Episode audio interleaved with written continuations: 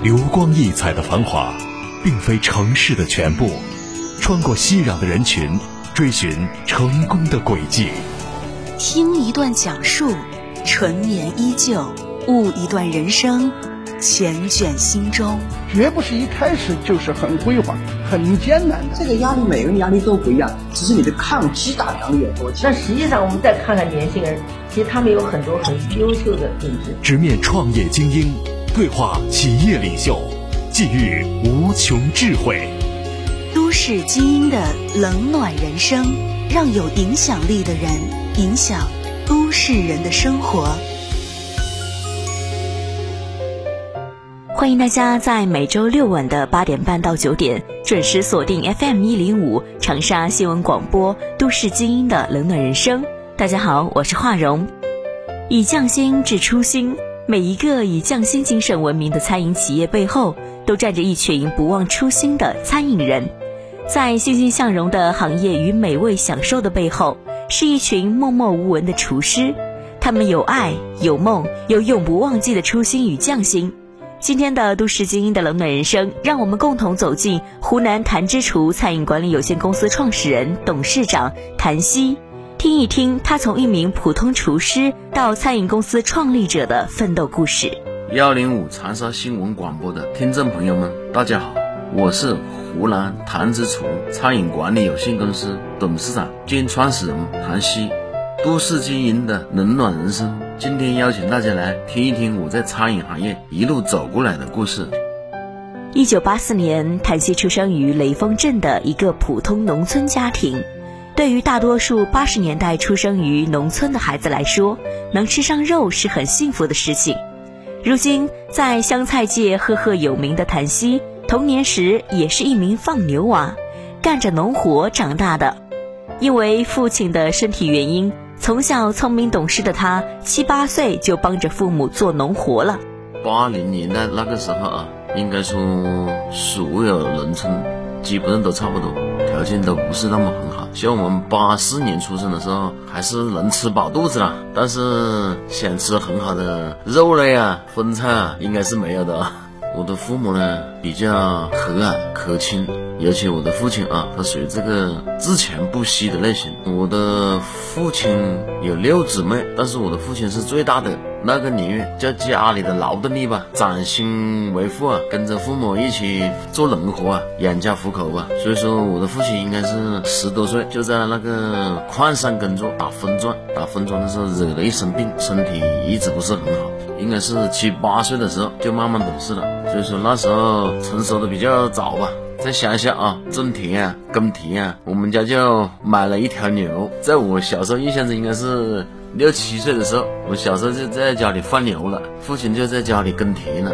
我们农村啊，承包别人的那个田耕种，所以我的父亲就是买牛，给别人帮别人耕田，帮周围邻居啊。我知道最多的时候应该有六七十亩田吧，都是把它耕出来。耕田的活是比较累的，嗯，尤其是双抢啊，在我的印象中，双抢的时候。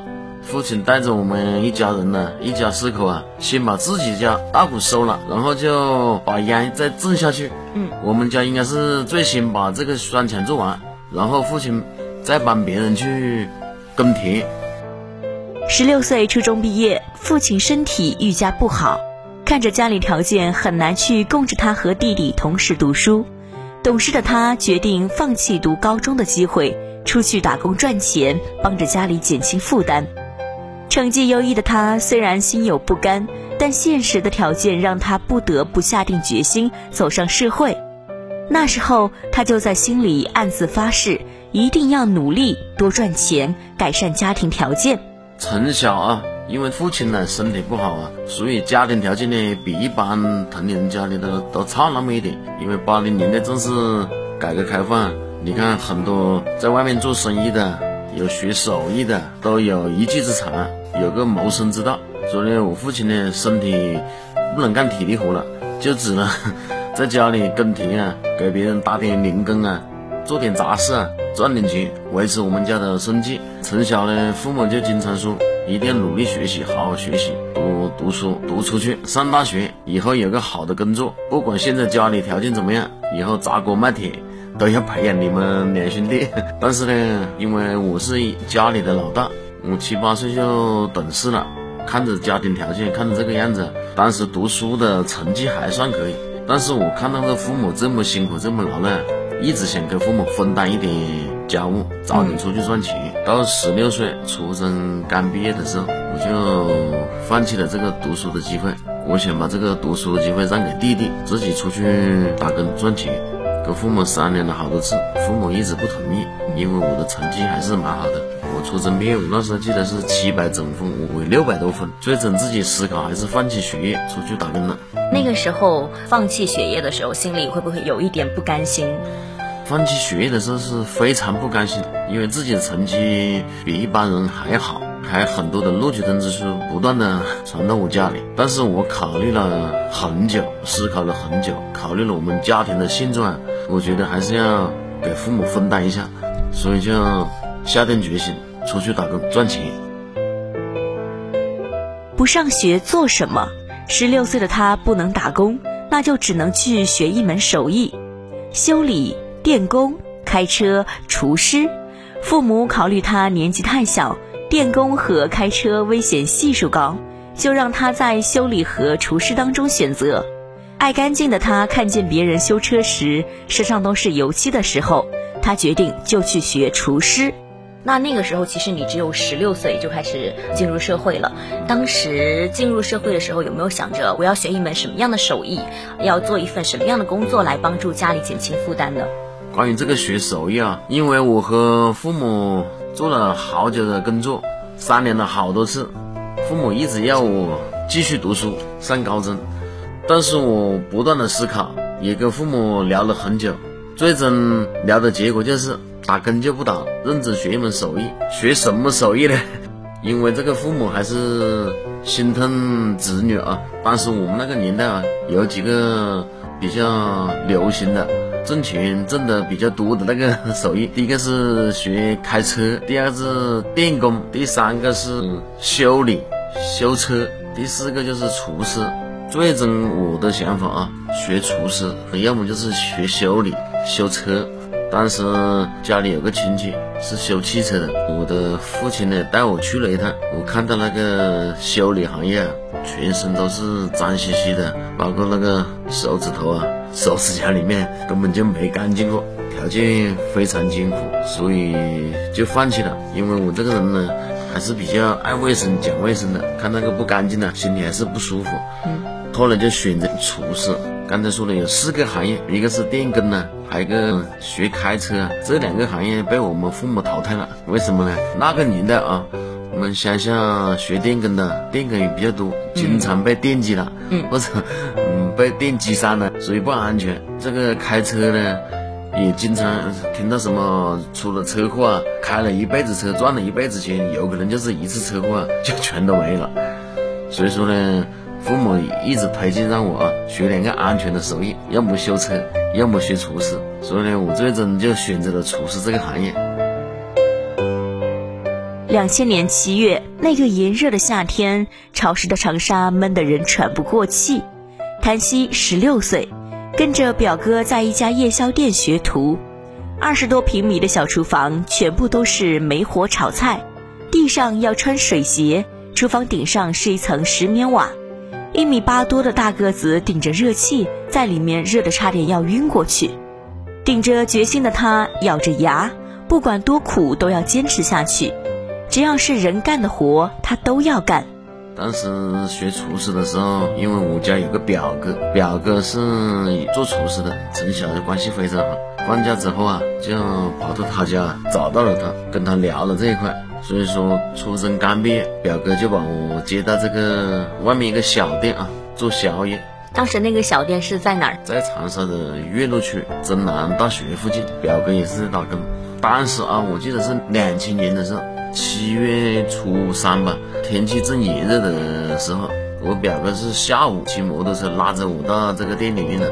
店不大，大概就是两三百平米。那时候啊，那个年代基本上厨房都是烧煤火，条件也非常艰苦。顶上是石棉瓦，脚下踩的就是水泥地，一般在厨房工作都是在穿水鞋。煤火呢，大概有八炉煤火，那可以想象啊，上面是单头链子啊，就是一个十米瓦，里面八炉煤火，厨房大概就是二三十平米，非常小。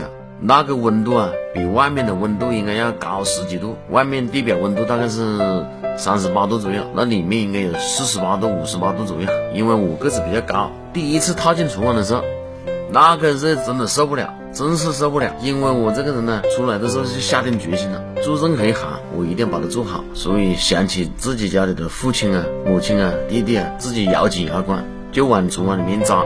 一扎就是二十多年了。摘菜、洗菜、配菜、扫地，所有打杂的事情他都干。现在回忆起那段时光，谭鑫依然觉得苦不堪言。可虽然苦，但他从未想过放弃。就在那个二三十平的小厨房，一头扎进去，这一扎就是二十多年。因为我们那时候学徒的时候啊，什么都做，从洗碗、洗菜、摘菜、打杂开始，仅仅就洗碗、摘菜了，搞卫生了。因为表哥是大厨啊，就关系比较好啊，走点后门了。嗯，慢慢就把我提升上去配菜了。嗯嗯，大概学了有多长时间？大概有一年时间吧。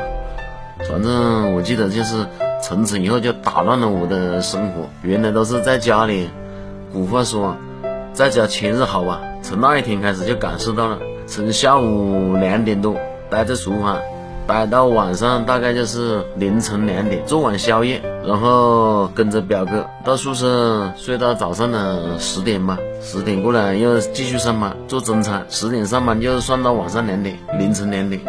基本上全天都没有什么休息的时间。那个时候觉得自己累吗？你觉得那一年的学习对自己有一个什么样的成长？反正我自己这个人呢，下定决心的事情就一定把它做好，一头栽进去，不管多苦多累，你一定学成功。我心里老是这么想的，只要是别人能做的事情，我一定能做到；别人能做的事情，我一定能做好。所以就是这个冲劲啊，这个执着啊，也成就了我的今天嘛。学了一年多的时候，谭希觉得自己学的还不错，就自己出去应聘厨师。可当遭到别人的不理睬、质疑的时候，他也很生气。后来，当自己真正成为一名厨师的时候，才明白自己当时的自不量力。厨师这个职业是需要时间的积累和不断的学习打磨的。学徒啊，做了一年左右，觉得自己能炒菜了，觉得自己水平还相当可以了。就出去应聘，第一次就走到了这个玉楼东去应聘，走到那门口，我就问那个大厨，我说你这里还要不要招这个厨师，炒菜的厨师？他瞟了我一眼，当时不知道是什么意思，瞟了我一眼就没理我了，心里想牛什么牛，要就要，不要就不要吧。做厨师行业大概五年左右，就明白了为什么当时瞟我一眼，当时是看上去是十十六七岁，一个小毛孩。你来应聘什么大厨？你能炒菜？他的心里当时是这么想的，所以后来就理解了，应该是学一年的左右啊，学的不成功。经过表哥介绍，谭希到了当时闻名的毛家饭店，开始继续学习。从二三十平的炎热小厨房，到井井有条、穿戴整齐的大厨房，谭希满腔热血涌上心头，自己终于可以站在梦想中的厨房施展拳脚了。他暗自发誓，一定要学出成绩，让爸妈骄傲。当时学徒的时候啊，学了七八个月的时候，因为条件非常艰苦，我想我的人生不应该是这个样子。如果这个学厨师老是这个样子，上面顶着石棉瓦，下面穿着水鞋，老是守这个厨房里面，我觉得我人生要继续前进。找我表哥探讨啊，后来就表哥把我送到了这个大的饭店——毛家饭店。到毛家饭店之后，从店面的大小，从装修，那个店有一千多平米，厨房条件非常先进，全部是用柴油灶，全部是瓷砖地板、防水地板，厨房厨师都是整整齐齐，服装都是雪白，所以我觉得找到了我的转折点，人生的转折点。我看到这个条件，我觉得厨师还可以这么做，餐饮还可以这么做，所以我就下定决心，厨师行业，厨师道上。一定要努力走下去。从家乡长沙到武汉的毛家饭店，十七岁的他独自一人拿着行李就踏上了外出求学的路。尽管父母不放心，反对他出远门，但是一心想要去外面世界看看的他，毅然决然地踏上了新征程。我这个人怎么说呢？因为一心想做一番成绩出来，非常希望走出去，希望去看看外面的世界。我是非常想跑到外面去成长的。但是对于父母来说啊，非常担心。当时十七岁的时候，准备去湖北之前，就和父母也聊了这一块。父母这块是非常不同意。那时候我自己也不懂事，跟父亲聊天，父亲说不能出去，外面很危险，年龄又不大。我最后跟着我，我父母是这么最后一次交代的。我说我一定走出去，看看外面的世界。我说不管什么样的结果。你做好最坏的打算。当时这么一说，我父亲、母亲啊，都流泪了，伤心啊。孩子怎么这个样子啊？最终还是犟不过我了。我下定决心的事情就一定把它做好。最终父母还是同意我过去了，让我表哥多拜托几个厨师，我们同行的朋友啊，多照顾一下我。啊。最终还是让我去了。师傅领进门，修行靠个人。有了施展拳脚之地，谭熙开始奋发向上。跟着师傅学炒简单的边锅菜，什么事情他都干。聪明能干的他，没多久就被升为了厨师长，开始学习管理。一个大师带着我开始炒边锅了，就是站在他的边上炒点素菜，炒点容易炒的菜，没有什么技术含量的菜，所以慢慢的带着我。从那里开始边学边做啊，大概又是一两年左右，那个技术不断的提升，后来慢慢的就升为厨师长，管理水平啊都有所提升，然后和店长呢和老板呢交流的也比较多，老板店长也传授了我很多的这个管理经验，管理这个店面的经验。最后一次打工应该是在深圳的毛家饭店。谭熙的餐饮人生路，稍后继续为您讲述。人生如戏，戏如人生，都市精英的冷暖人生。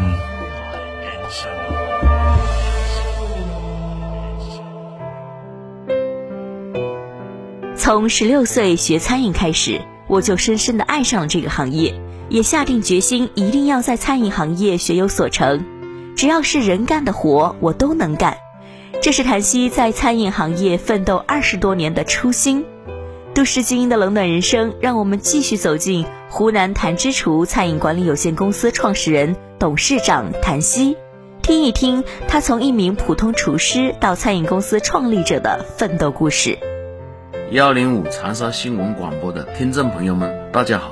我是湖南谭之厨餐饮管理有限公司董事长兼创始人谭希，都市经营的冷暖人生。今天邀请大家来听一听我在餐饮行业一路走过来的故事。水往低处流，人往高处走。恰好毛家饭店在深圳开新店，谭希就被派到深圳店。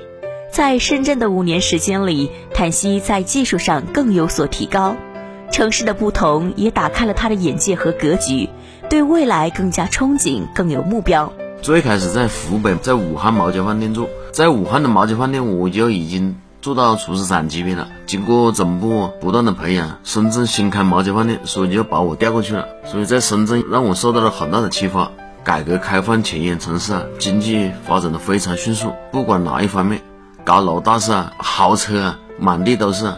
所以我的眼界、眼光、格局都有所提升。武汉的三年，深圳的五年，这八年在外漂泊的时光，让谭熙成长成熟。他提高了自己的眼界，也看到了世界的丰富，更加了解了全国各地每个地方菜系的不同和特色。在湖北应该是待了三年，深圳应该是待了五年吧。在湖北待的这个几年啊，应该是十八岁到二十一岁之间。主要是为人处事吧，学到了很多的做人做事的道理吧，尤其是和师傅啊，和我们的老板啊，技术得到了非常大的提高。你像我们湘菜啊，在湖北的这三年啊，湖北武汉的这三年，因为我们最开始是学湘菜，湖北菜和我们湘菜有所不同，辣度啊、鱼做的非常好，这也是我们湘菜的弊端，因为湖北水域比较多，鱼的品类比较多，他们那个地域的厨师啊，做的鱼做的非常好，弥补了我的这个湘菜这个短板。从那里学习了很多这个湖北的做菜的工艺，也有所提升。经过我们的湘菜的改良呢，也可以把它融入到湘菜里面。后来到深圳，在深圳的待了这个五年啊，也学习了很多广东菜。粤菜，粤菜它就没有辣椒，海鲜比较多，也弥补了我的另外一块，也融合了这个广东菜。我们现在的湘菜啊，应该是比较全面的。在深圳工作期间，谭希遇到了现在的爱人，同在异乡漂泊，又分居两地，彼此之间牵挂着，又想有一个自己的家。二零零九年，两人思考再三，决定从各自的城市辞职，回到湖南家乡。在深圳毛家饭店和我们那个老板，大概也是做了一年，从那个老板身上学习了很多，嗯，打开了我这个开店自己创业的这个思路。在深圳待了一年多，回长沙了。那时候在深圳开始谈恋爱了咯，就是要我现在的老婆，嗯，因为我老婆是做美容行业的，她在湖北，我在深圳，相隔两地，所以大家一商量就都准备回长沙发展。零九年就两个人同时回长沙，就一直思考，一直在犹豫是开个美容院还是开个饭店。我们两口子应该是先创业再成家的。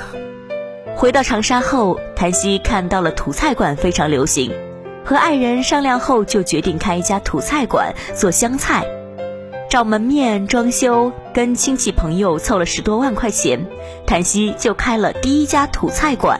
零九年和爱人一起回到长沙准备创业的时候，因为那时候都是打工呢，手上资金都不是很充足。经过长沙一段时间的了解，我发现这个零九年、一零年左右啊，长沙这个土菜馆非常流行。土菜馆投入又不大，和老婆一起考察了很多店，就下定决心开个土菜馆。第一次创业啊，这零九年大概回家考察了半年之后，应该就是一零年了。一零年就找门面，因为手头上资金不多吧，筹集了十几万块钱。那时候开个饭店花费不多，就租一栋民房，随便装修一下。一零年的六月八号，我们的第一个店就开业了，土菜馆。那家店就是西安里的一栋民房，大概就是三四百平米吧，一二楼一个小院子，也是在岳麓区，在韩浦。店面开起来后，因为借了钱，两人压力也非常大。也更加拼命，谭希负责每天凌晨出去买菜，二人就负责开店配菜收拾。谭希热情好客，做菜好吃；爱人勤劳朴实，店面的生意也越来越好。一年的时间，两人投入的资金就赚回来了，还了外债，也赚了第一桶金。那时候生意怎么样呢？第一次创业啊，资金不足啊，然后借了这么多钱啊，压力非常大。带着我爱人呢，早上三点起来，我就去采购，去市场上买菜。爱人呢，大概就是上午八点左右开门做卫生呢，招了几个员工一起做卫生呢，一起摘菜。我大概是三点出去采购，去市场上采购啊，六七点回来就一起做准备工作啊。那时候员工大概一共有十个人左右吧，每天最高峰的时候可以做到两万多。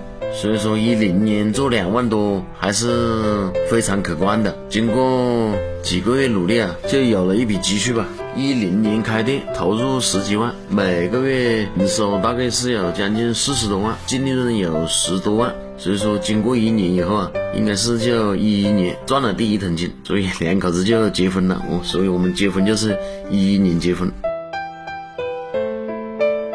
在餐饮行业也有十几年的工作经验了。他的洞察力也提高了。谭希发现土菜馆做不长久，他决定跟着当下流行趋势，开一家规模化、正规性、体面的一些餐饮时尚餐厅。二零一二年，他拿出了所有的资金，投入了一百多万，开了第一家谭厨。我在餐饮里面那时候应该是也十几年了，自己因为走南闯北啊，还是有点经验。土菜馆的势头，我观察这个餐饮风向标啊，因为餐饮行业啊，它有个时间段的，那时候是吃土菜，我觉得土菜它只有三五年的这个生命期，当时那个很多时尚餐厅马上开起来了，所以说我们经常在外面学习。我发现未来的几年土菜馆肯定搞不长久，大概就是一二年左右就马上转型开了第一家糖厨时尚餐厅，这也是我们餐饮的一个转折点。因为开土菜馆的时候不是很规范，包括档次也不高，员工管理这块，整个店面管理这块都没有形成标准化。一二年开了第一家堂厨时尚餐厅，因为投入有一百多万，这个店面有将近六百平米，不管是从装修还是口味、环境，比土菜馆有很大的提升。两年的时间，谭西陆续开了四家店。在不同的城市，也在二零一四年成立了谭厨餐饮管理有限公司，真正开始有了品牌化。当我们开了第一家谭厨的时候，然后出去学习，土菜馆的一百多万都砸这个谭厨里面了，那时候压力也非常大，所以经常出去学习啊。还看到了很多的连锁品牌都做得非常好，所以我们就下定决心，以后我们一定要把堂厨事业做大做强，把连锁店开出去。堂厨也是我们餐饮事业的一个重大转折点，有了堂厨，就有了开连锁店的梦想。不断的出去学习，不断的提升自己的管理水平，不断的优化我们自己的技术。很多啊，周边的朋友啊，还有很多的老板呢，想引进我们啊品牌，一起做加盟、做连锁。加盟连锁这个信念就慢慢的都出来了。大概是一三年，我们就开了第二家糖厨店，开在这个王家湾的步步高商场里面。一四年，我们就在临湘荆州大道旁边开了第三家店。一四年的下半年，我们就在贵州的贵阳开了第四家店。一四年也是我们一个转折点，我们就成立了总部，成立了谭厨餐饮管理公司。加盟就是复制，每一家店都有规范管理运营。这些年，谭厨不断扩大，全国已有一百八十多家店。加盟就是复制，那你怎么复制呢？我觉得我们做的最好的一点就是体系打造，有文字化的东西。你没有文字化的东西，靠嘴巴去说，它是做不好的。我们为什么加盟做得好？我们加盟店为什么这么多？我觉得啊，第一个从上门选址、公司指导做设计、公司指导做装修，每一块筹备经理直接上门做服务，所有厨师队伍都由我们总部培训配送过去。运营服务，我们的系统每个加盟店里面的问题，我们都可以通过系统来诊断。后期的扶持督导这边有十多个人，哪个店有问题，我们就直接督导在哪个店，把你扶持好。二零二零年，谭西开创了一个新的品牌，叫做“寻驴记”，专做驴肉。门店虽然不大，但是生意非常火爆。堂厨是我们主打品牌。疫情期间，我们又开创了一个驴肉品牌“寻驴记”。一次出差到山东，山东吃驴肉的比较多，大街小巷都有驴肉店。进去考察了一下，吃了一餐驴肉，我觉得这个驴肉味道非常适合我们的湖南人呐。为什么不引入到我们湘菜里面呢？在那次出差以后，就发现了这个契机，当场就买了一头驴，直接回来做研发，把这个驴肉啊、驴骨啊熬汤八个小时的汤，然后把驴肉作为火锅类型的涮着吃，然后把驴杂啊、驴排啊做成这个小炒类型的。因为湘菜里面主要原材料都是鸡鸭鱼肉。所以呢，我想引进一种特别的食材。第一家店我们就开在了阳光一百，店一开业就受到了所有食客的热烈追捧，非常适合大家的口味，改变了原来湘菜人的另外一种吃法。这个店不大，只有一百八十平米，每天每餐都是爆满。这些年，谭西不断突破，也开创了很多新的品牌。去年，他带领着团队开了一家名叫“十三亩渔村”的店。坐落在山脚下，环境优美，与大自然融为一体。一四年过后，还开了一个小二块上菜的小型的店，人均消费大概就是四五十万，主要是针对这些上班族啊、白领蓝领族啊。二一年，所有的这些食客啊，对这个餐厅的要求啊，应该是有所提高，不喜欢在这个密封的这个环境中来消费。经过团队的努力啊。找到了一个山之间的一个准备打造的一个院子餐饮，和大自然结合，占地十三亩地，因为我这个人呢，文化程度不高，就干脆取名也叫十三亩地渔村。位置在岳麓区的金星路和二环线的交叉路口。打造这家店的初心啊，我就是想让所有食客有个不同的感觉，不一样的这个消费场景。我这家店坐落这个两座山中间，环境非常优美，闹市取静吧。平时，大家工作啊，都是在很嘈杂、繁忙的一个闹的环境中呢。来到我家店，只要进门。你就觉得很轻松，看到的、听到的和闻到的都与众不同。所以，十个朋友啊，大家在闹市工作繁忙的时候，可以来我这个店放松放松。餐饮行业的二十多年，谭西说道，分为两个阶段。第一个阶段是自己的前十年学徒打工的时候，他开阔了眼界，学了做菜，成为厨师，学了如何做生意。第二阶段就是自己创业至今。他成熟了，收获了，也明白了自己要肩负的责任。二十多年了，我的餐饮人生路啊，两个阶段，第一个学徒的阶段和打工的这个阶段，一零年之前给我人生启蒙学习一个阶段。这十年让我在外面学到了很多东西，学到了很多为人处事啊、做生意的方式方法，学到了很多生意经。然后第二个阶段就是一零年以后，从我开了第一个店开始，到现在也是十多年了啊。这十多年应该是我人生的最大的一个转折点，开了这么多店，也赚了一桶金，也过上了我想要的生活。完成了出来学徒之前的愿望。第三个，我的人生最大的感受，二十多年以来，从一个农村穷人家的孩子，过上了现在的生活。感谢所有周边的朋友给我的无限的支持和信任。所以以后的人生路上，在我成功的时候，我会带动周边所有的人跟着我的步伐，带动他们的成功。这些是我的社会责任。从无到有，从无为到有为。谭鑫一直都是一步一个脚印走着自己的人生路，餐饮行业的这些年，他从未后悔，也从未放弃过。诚信、感恩、踏实、勤奋，他坚信有了坚定的信念，就没有做不到的事。